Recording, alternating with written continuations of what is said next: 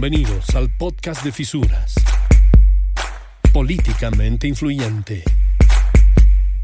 Bienvenidos a Fisuras en este podcast del día de hoy. Estaremos tratando el devenir tecnológico y vamos a hablar sobre las redes sociales y vamos a hablar también sobre Meta, aquello que ahora es el boom del momento cuando Facebook ha decidido denominarse de otra manera. Está ya con nosotros Luis Amurrio, director de la revista Fisuras, y también la editora Daniela Méndez, parte de esta excelente revista que ha salido en su primer número durante este tiempo. Bienvenidos. Hola Luis. ¿Cómo está Mario? Un gusto estar en este espacio y también un gusto compartir con la audiencia. Daniela, estamos con mucha expectativa del tema. Hola, ¿cómo están todos? Sí, claro, es, es, una, es un tema que ahora nos compete a todos y que de alguna manera nos pone también susceptibles a todos, ¿no? La crisis del coronavirus ha originado, yo diría, eh, desde todo punto de vista, desde un punto de vista de una partida, una serie de problemáticas en el suministro de estos medios que son muy importantes a la hora de la hora y hemos tenido que reinventarnos quizá y en el caso, por ejemplo, de Facebook, que ahora ha venido a llamarse Meta y anuncia su metaverso. Así es que comencemos hablando de esto. Luis, yo te doy la palabra. Bueno, el tema de, Facebook es un tema singular en la historia, creo, porque es una de las aplicaciones que más éxito ha tenido en, los años del inicio del Internet, de las redes sociales. Y ahora, eh, después de una serie de eventos en los que vamos a profundizar más, como las elecciones y otras cosas, ha decidido eh, mostrar una nueva cara, ¿no? Y es algo que tienen pocos precedentes en la historia. Mm, una nueva cara que también es complicada por el momento histórico en el que está atravesando Facebook, igual. Ahora, esto no solamente tiene que ver con el hecho de ponerle un nombre más. Yo sé que va mucho más allá. Eh, por ejemplo, Facebook ha tenido un contacto con Epic Games. Y ambos lo que quieren es establecer una guerra con Apple para que no haya las bajadas de las diferentes aplicaciones a través del Apple Store. Ellos quieren que sea algo mucho más directo y preciso. Así que es también parte de esta situación. Esto lo mencionó Mark Zuckerberg, que es el, presidente y CEO de, eh, Facebook, ahora llamado Meta. El problema viene siendo, a mi parecer, mm, esta necesidad que es curioso porque Zuckerberg dijo que no iba a ser así, pero de tener un solo regente de las redes, ¿no? Volverse ese personaje que domina este universo ficticio, digamos, o este universo paralelo, porque ellos mismos lo han denominado tecnologías sociales y construcción de experiencias sociales, o sea, ellos están tratando de crear la sociedad en otro nivel, digamos, ¿no? Más o menos. Pero al mismo tiempo no tienen compromiso con el, con el manejo de los datos, no tienen responsabilidad ni proactividad y están tratando de ser dueños de esta información, ¿no? Sin permitir la competencia. Ahora, falta saber, Daniela, cuánto va a tener como buen resultado Meta, porque hace unos años atrás, hace varios años atrás, en realidad Google, eh, su matriz pasó a llamarse Alphabet y no, no tuvo mucho éxito, en verdad pero tratándose del anuncio que realizó el pasado jueves eh, Zuckerberg, eh, la empresa ha dado más detalles sobre lo que es el metaverso, el entorno virtual donde se va a poder estar presente con las personas, digamos, a nivel de espacios digitales. ¿Qué dices tú, Luis? Creo que hay una lógica detrás de, de toda esta nueva aplicación que tiene que ver un poco con, con, la situación que hemos atravesado con el coronavirus, ¿no? Cuando no tenemos la posibilidad de interactuar con la gente, cuando hemos tenido eh, nuestra realidad un poco más pequeña, ¿no? Que estaba circunscrita a, nuestra, a nuestras casas. Entonces, desde ese punto, eh, este, este metaverso, que se quiere crear, viene a reemplazar esa interacción real, ¿no? Y quisiera hacerles una pregunta. Ustedes vieron ¿no? que en el mundo hay una escasez de, de suministros, una escasez de, de cosas que, que, van a afectar las navidades y, y otros eventos. Mm. ¿Creen que esto va, va a ir en pro de, este nueva, de esta nueva iniciativa? Uh, habría que hacer un análisis de verdad de qué es lo que está pasando con la falta de suministros, ¿no? Eh, realmente Zuckerberg se ha convertido en una persona eh, avesada, diremos, porque ha dicho que ahora empieza el nuevo Internet. Imagínense lo que está diciendo. Y a través de eso es precisamente que se quiere ver también una recuperación económica en todo el mundo y tras una caída provocada por el COVID-19 en este caso. Así que hay una escasez de ciertos productos que tienen que ver con la congestión de los puertos, uno es eso, la falta de contenedores para llevar eh, los insumos y llegar a lugares, ¿no? Y estoy hablando de insumos que vienen por aviones, estoy hablando que eh, porque vienen por barcos y demás, ¿no? Y ahí están electrodomésticos, juguetes y lo que tú dices, la Navidad va a ser afectada, no diría yo tanto en Bolivia como en otros países del mundo.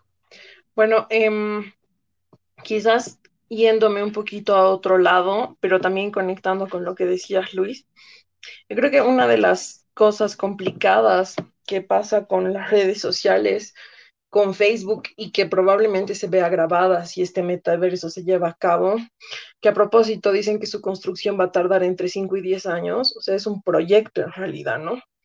Las, las cosas aparentemente continúan como están y se lanza el proyecto donde destinan una cantidad de dinero para desarrollarlo. Um, Uh, hay una cuestión que desde la neurociencia es bien complicada que ahora nosotros eh, hemos, hemos sustituido el sentido de la vida por las sensaciones. Entonces, estas, todas estas plataformas nos llenan de sensaciones, ¿no? nos programan con los likes, con las vistas y demás a sentirnos eh, reafirmados. Y digamos que de alguna manera seguíamos teniendo ciertos espacios que no estaban controlados ni manipulados donde podíamos movernos. Ahora, el COVID nos ha llevado a estar encerrados en nuestras casas y la tecnología nos ha dado la posibilidad de poder comunicarnos, digamos, o desarrollar nuestros negocios, eh, vida, digamos, de alguna manera, entre comillas, normalmente.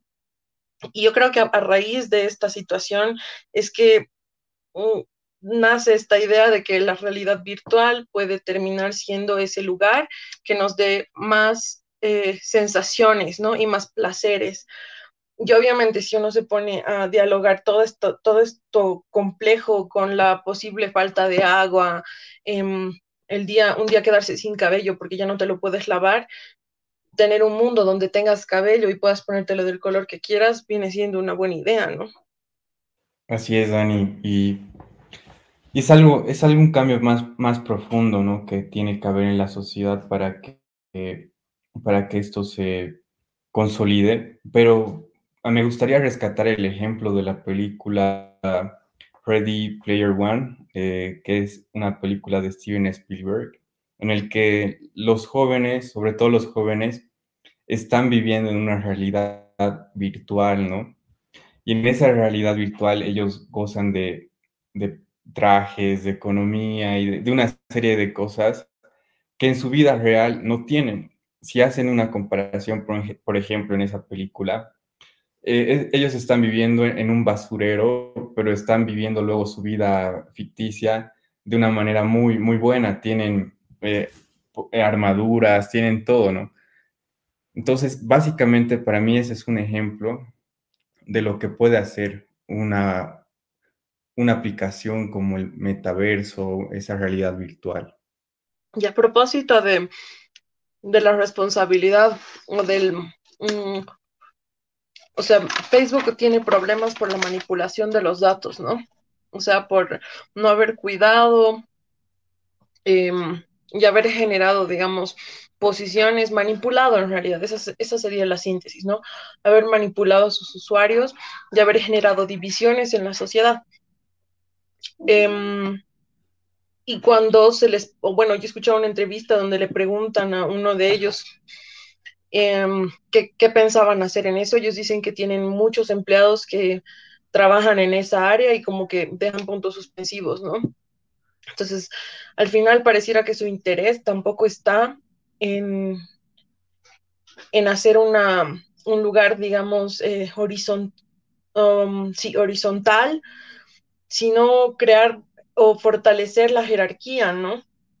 Y, y, decía, ¿no? Este metaverso se va a construir con la ayuda y el aporte de diferentes uh, organizaciones civiles, redes y empresas digitales y creadores. Pero al mismo tiempo, los que tienen el control de esa red termina siendo eh, Zuckerberg, ¿no? Efectivamente, y haciendo eco también de lo que decías, Luis, a propósito de la película Ready Player One, que es una historia que busca globalmente lo que se llama el oasis, ¿no? Y podríamos ah, compararlo con el metaverso en este caso, que es un mundo virtual. Eh, James Halliday, creo que es el, el, que es fundador y creador de esto dentro de la película, deja unas pistas para hallar algo que es muy interesante, que se llama el huevo de Pascua, me acuerdo, eh, y bueno, quien encuentre ese huevo va a encontrar un tesoro y se va a hacer eh, con el control de Oasis y va a heredar la mayor fortuna del mundo. O sea, si nos ponemos a pensar, si es que hay una lucha entre lo que es eh, Meta, el metaverso Meta en este caso contra Apple, que es otra de los gigantes mundiales en cuanto a esta, a esta tecnología, pues se estaría picando eso. Y como bien dices, Daniela, se trabajaría en todos estos años, ¿no? Hasta lograr esto que se quiere. Y bueno, hay que realizar una investigación más profunda como para que nos demos cuenta como usuarios si es que nos están metiendo en una bolsa nosotros o nosotros nos estamos metiendo en la bolsa de ellos. Yo creo, Mario, que ya estamos eh, en una bolsa, así como dice, porque nuestra vida tiene que ver con las redes sociales, no tiene que ver con Facebook, Snapchat o Instagram o TikTok y todo eso, ¿no? Dani mencionaba un poco, ¿no? El tema de, las dificultades que ha tenido Facebook para afrontar las elecciones anteriores en Estados Unidos, el tema de los comentarios negativos que se eh, ahondan en, sus redes sociales y también el tema del bajo concepto que tienen los jóvenes, ¿no? Al compararse con otros jóvenes. Entonces, ha habido una serie de problemas que nos han estado afectando a nosotros como personas y no, hemos sido realmente conscientes. Facebook ha tratado de ocultar eso y ahora lo, ha develado una de las personas que ha trabajado muy estrechamente en estos proyectos. Ahora, Dani también hacía referencia que puede haber un control de, ciertas élites y la verdad es que ya lo hay, ya lo hay, no, no hay que ir más allá. Es cierto, ya existe ahora ese control. Y está ahí, porque se habla del espacio virtual y se habla de esto que es bien extraño, pero a la vez también interesante, ¿no? Que es un avatar, que más que una imagen será una representación eh, de un ser vivo tridimensional que represente al usuario, que es capaz de reproducir sus gestos, expresiones faciales, eh, que puede darle posibilidades de personalizarse y algunos elementos para decorar, eh, digamos, como una em, escenografía de tipo virtual. O sea, imagínense, vamos a tener que andar con nuestros lentes y nuestro celular, ¿no? Unas, unas gafas de realidad aumentada. O sea. O a lo Wally. sí, algo así. Sí, igual creo que tiene harto que ver con esto que les decía de, de la neurociencia, ¿no? Em, ahora se utiliza más, o sea, se ha comprobado que hay más efectividad en una emoción que en una, que en una idea. Entonces, a través de la, de la manipulación emocional es que se genera que la masa se mueva. Y mm, Facebook tiene un perfil bastante descriptivo de quién eres y cómo manipularte, ¿no?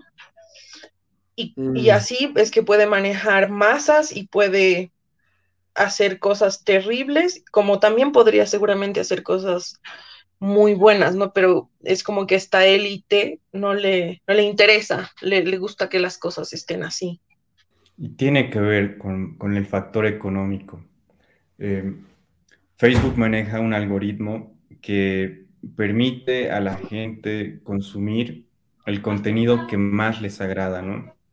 Y los reúne con la gente que se parece a ellos y con la gente que se predispone a pasar más tiempo. Todo eso para favorecer eh, una mayor cantidad de anuncios. Entonces es un tema económico también que influye y que está también eh, generando ciertos comportamientos en la gente, ¿no?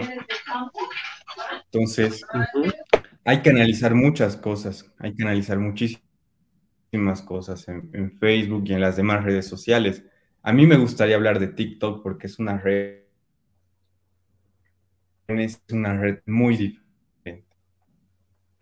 Efectivamente, TikTok está ahorita en su boom y es una red social que eh, está haciendo que las personas tengan em, la posibilidad de mostrarse eh, en tres minutos, y no más, eh, y poder mm, compartir humor, eh, compartir eh, su, su, persona misma o cosas de esa naturaleza, em, y que tiende mucho a informar de forma muy breve y de esa manera también generar una motivación para poder hallar más likes, a poder ponerle me gusta, me suscribo a tu, a tu sitio de TikTok y etcétera, etcétera. Así que creo que va por ese lado. Eh, y, de esa manera, eh, los futuristas, los futurólogos del, Internet dicen que esta red del TikTok no va a durar mucho tiempo, va a desaparecer. Y así como pasó con Snapchat, por ejemplo, ¿no? Que ahora ha tratado de volver, pero ya no tiene la misma fuerza.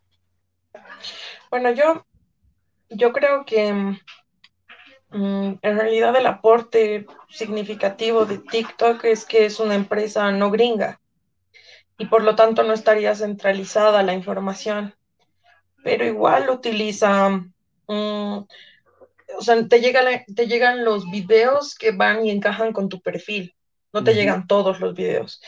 Em, recuerdo que hace mucho tiempo un amigo, cuando todavía la gente se estaba planteando si abrirse Facebook o no, em, cerró su Facebook y dijo que era que se sentía abrumado por la cantidad de información que tenía, ¿no? Y un tiempo después lo volvió a abrir y se dio cuenta que esta, esta herramienta, dejar de seguir o silenciar, era realmente complicada porque te encerraba en un círculo.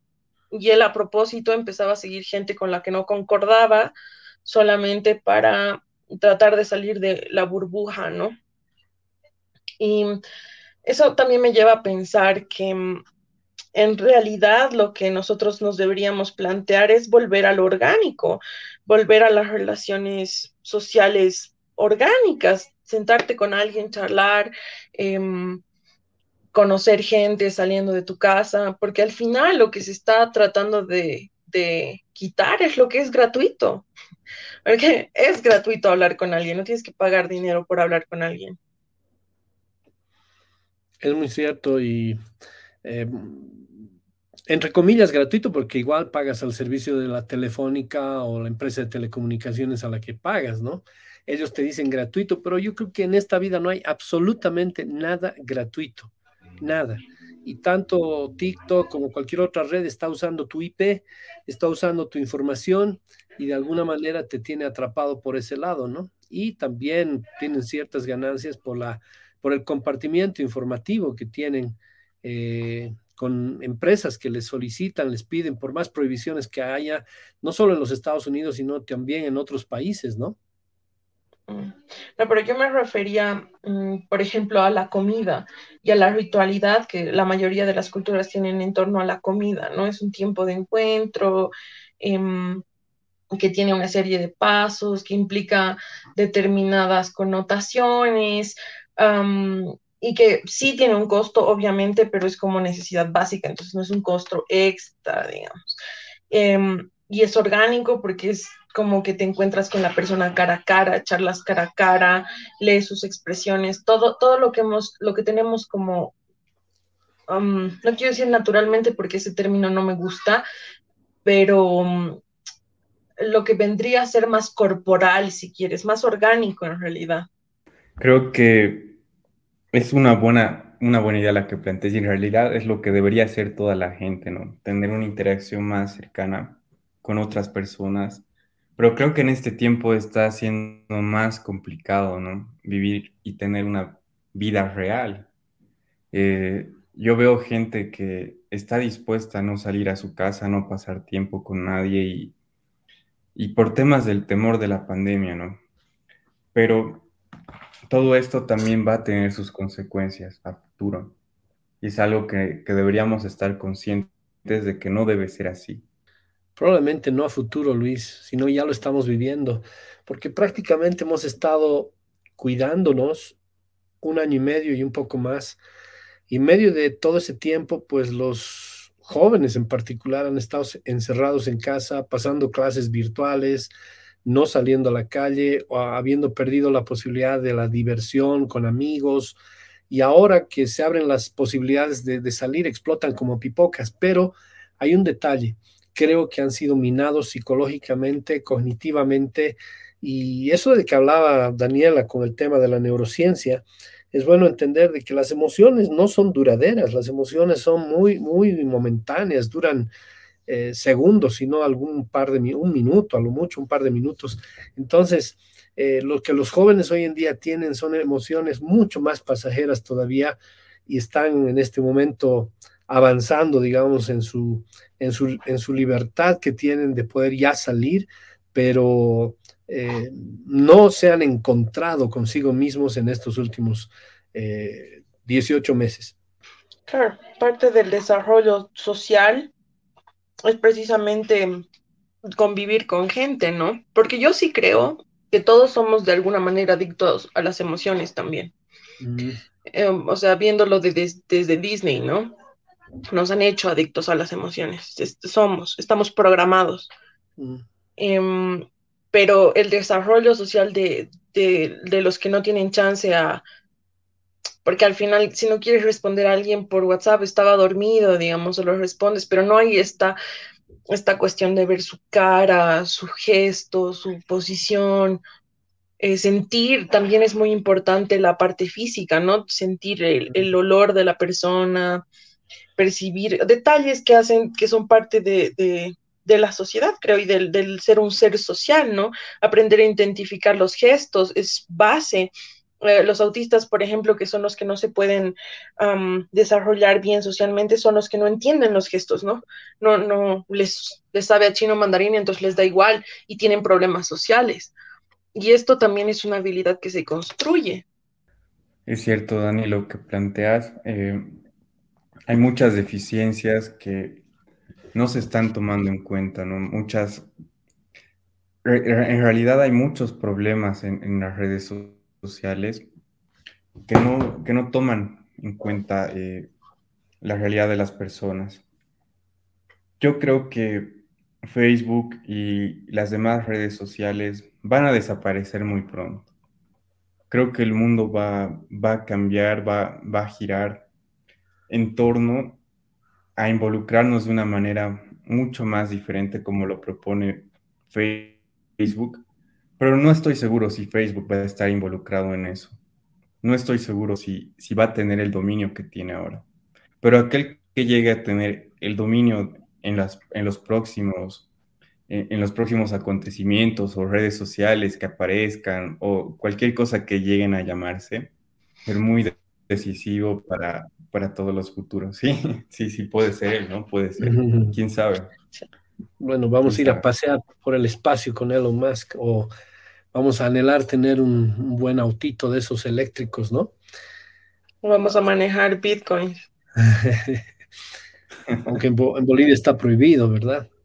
Em, algo que, que nada más, tal vez como finalizando nuestro podcast, yo quiero poner en claro, es que jamás leemos los textos que nos brinda una aplicación cuando estamos iniciándonos en esa aplicación, porque nos dice, si quieres seguir, tienes que apretar acepto los términos en los cuales yo estoy ingresando en esta, en esta plataforma, ¿no?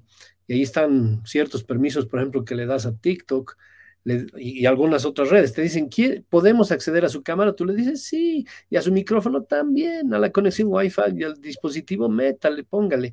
A la lista de contactos, por decir, también, ¿no? Póngale, porque quiero participar. De una vez deje de molestarme, no me pregunte más. ¿Dónde tengo que poner? Estoy de acuerdo. Ahí abajo, ¿no? Después de que no has leído todo el, el, bagaje de, de palabras leguleyas que tiene cada uno de esos textos y con los cuales se guardan estas redes sociales, porque bien podrías iniciarle un juicio y ganarle millones de dólares si fueras alguien que realmente conoce de leyes internacionales. Así que eso es preocupante. Le has dado tu información a alguien extraño y no solamente a una plataforma, le has dado tu información a varias plataformas que hoy en día viven de eso. Entonces ya el mundo globalizado te conoce. Mario Borges, pues me imagino que es conocido y pueden saber toda mi información desde lo más íntimo hasta, hasta lo más obvio. Así que desde esa perspectiva creo que vivimos en un peligro constante como seres humanos. Creo que hay muchos ejemplos en la literatura, pero el que más me gustaría destacar para cerrar un poco la, el podcast es el de George Orwell, ¿no? Y 1984. Mm. Me parece uno de los ejemplos más adelantados a su tiempo y, y que probablemente algún día nos acerquemos a eso. bueno, quizás así terminando, em, creo que mm, está en nosotros el tratar de aferrarnos a la vida y, y siempre tratar de ser críticos con lo que tenemos enfrente, venga de quien venga, ¿no? Porque para mí también mm, la educación y el espíritu crítico pueden, pueden salvarnos de un mundo de dominación. O sea, creo que es difícil adoctrinar a alguien que es crítico. Concuerdo, Daniel. Es fundamental. Y bueno, eh, cerrando, digamos, este tiempo de, del podcast de fisuras, haciendo eco en la película 1984 de Orwell y esa famosa palabra que la identifica, que es la distopía, ¿no? Una sociedad imaginaria bajo un poder, eh, diríamos, totalitario o con una ideología bien determinada y según la concepción de ese autor que es determinado. Eh, viene a ser, en otras palabras, lo opuesto a la utopía. Así que espero que no estemos viviendo una distopía a nivel general a través de las redes sociales. Llegamos al final. Luis, Daniela, sus palabras de despedida, por favor. Muchas gracias. Eh, yo creo que la conclusión final es que debemos estar ojo a cualquier acontecimiento que vayan a pasar en estos meses, años, y estar siempre pensando de manera crítica. Sí, y escuchando al otro, eso también es fundamental.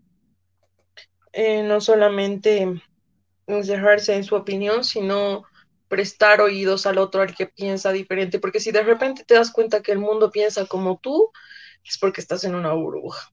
Las redes sociales se han convertido de alguna forma también en entes fríos. El caso de WhatsApp o de otras redes que te permiten tener una conversación vía chat, donde puedes decir un te quiero y ese te quiero puede significar un te quiero, te quiero, te quiero, o ser más romántico quizá con un te quiero. Entonces, aprender a vivir con las redes sociales es también a buscar la propia personalidad de estas y encontrarnos con situaciones que van probablemente a ponernos en conflictos en algún momento. Cerramos el podcast de la fecha hablando de redes sociales, agradecidos con todos ustedes. Interesante compartir a propósito de todo esto. Fisuras, podcast, hasta la próxima. Esta fue una realización de Fisuras, políticamente influyente. No olvide conseguir nuestra revista llamando al número 674-84323 o a través de nuestro sitio web www.fisuras.com.